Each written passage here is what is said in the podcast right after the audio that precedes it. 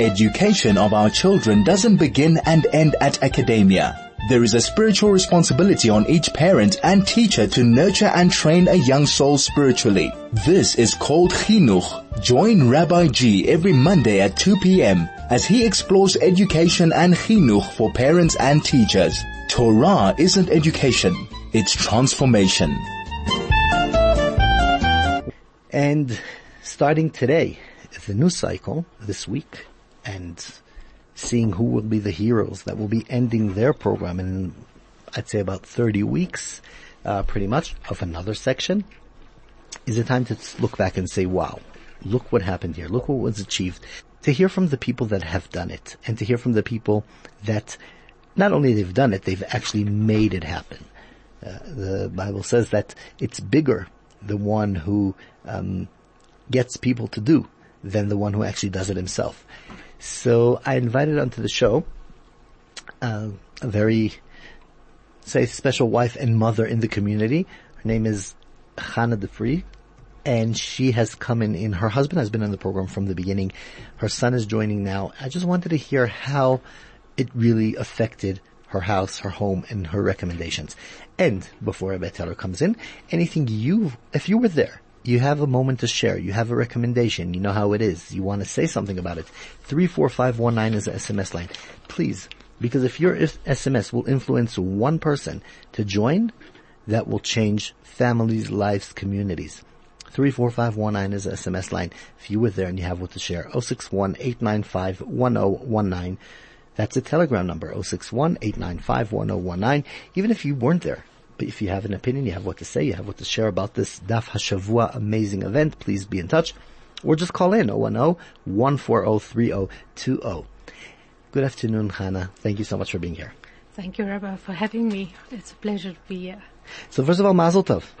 Thank you very much. I, I understand this is the third time your husband has been doing it? That's correct. That's the third, third time and that they've now completed a, a, section, yes. Okay. And before he started, was he a professional Gemara learner? No, Rabbi. Um, we are converts. So my husband basically started learning from scratch. Um, that was one of his concerns was that he um, didn't know how to be able to achieve learning and to be able to do it this way by doing a week actually made it an achievable target to reach and it's made an immense difference in his life and in our lives.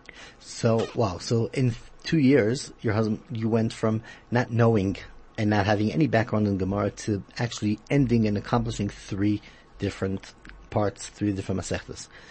That's correct, Rabbi. Okay. Wow.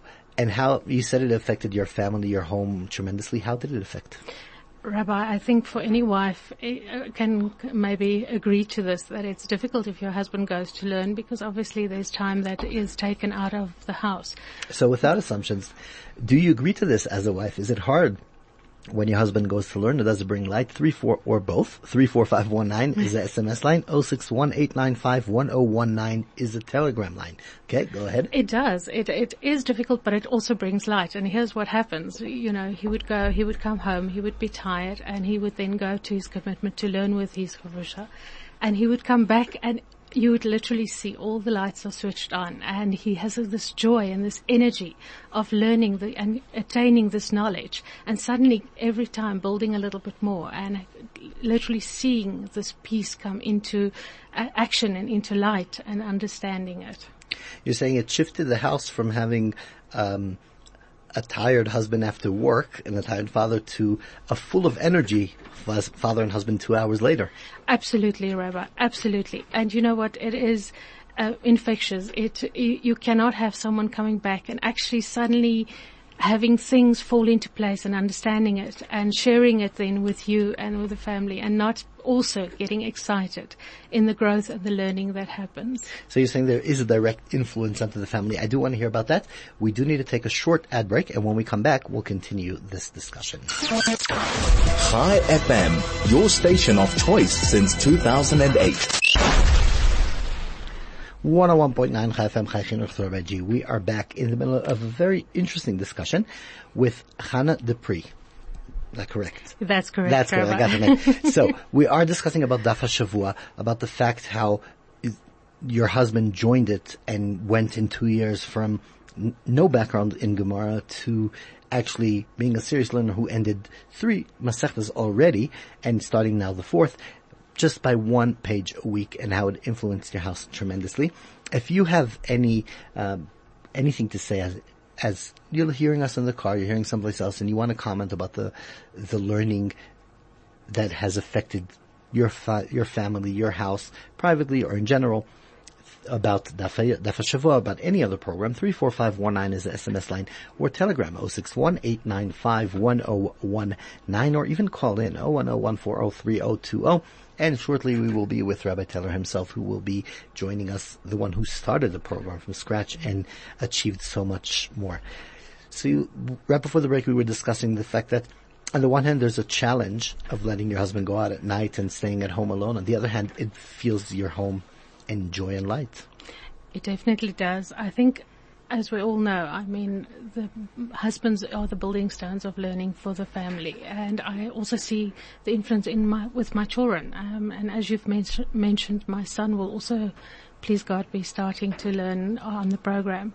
And I think that is so important. Um, we had a lot of young boys that were there with their fathers on um, Motzei Shabbos, and it was wonderful to see the joy and seeing their fathers being glad in finishing this and dancing with their fathers and and and seeing their fathers achieve something. And I think that is something that will happen. It it is infectious. It will in, make a difference to the wives, and it will make a difference to the children, and it will also hopefully encourage the children to start learning as well and achieving the same learning.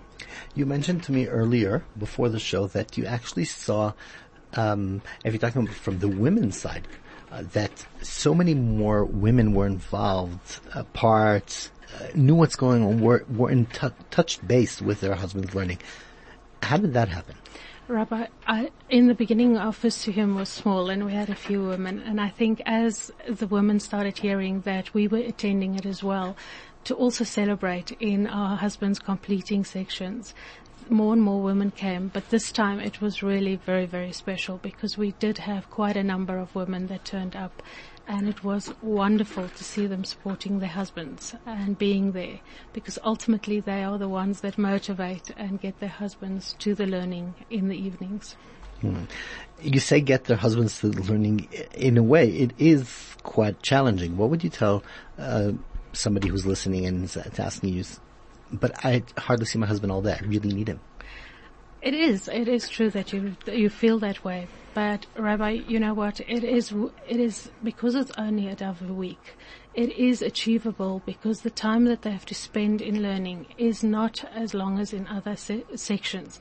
And I would say to a woman who wants to encourage her husband, let him just start, and you will have the payback in every part of your life and just encourage them. It's a, it's a page a week. It's worth them starting it. And soon they'll finish a section and they'll look back and they'll suddenly think, but I've achieved something I thought I'd never be able to achieve. Well, we gotta end because there's a lot more happening. Is there a moment you could share with us that you said, wow, I didn't realize the program was going to be so much affecting of, in, into my house. Um, inspired, connected a certain part of the learning itself, a certain moment, a certain event, something that you said, oh wow.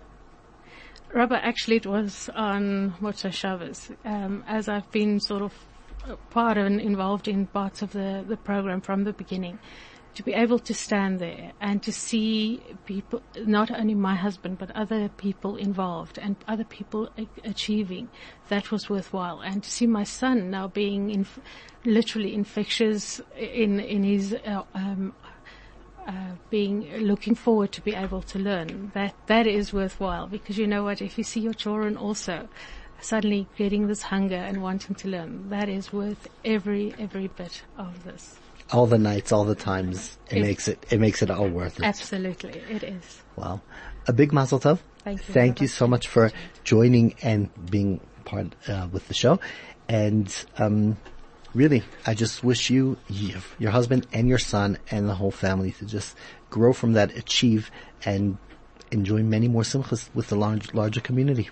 Thank you, Rabbi, and thank you for a wonderful program. Thank you.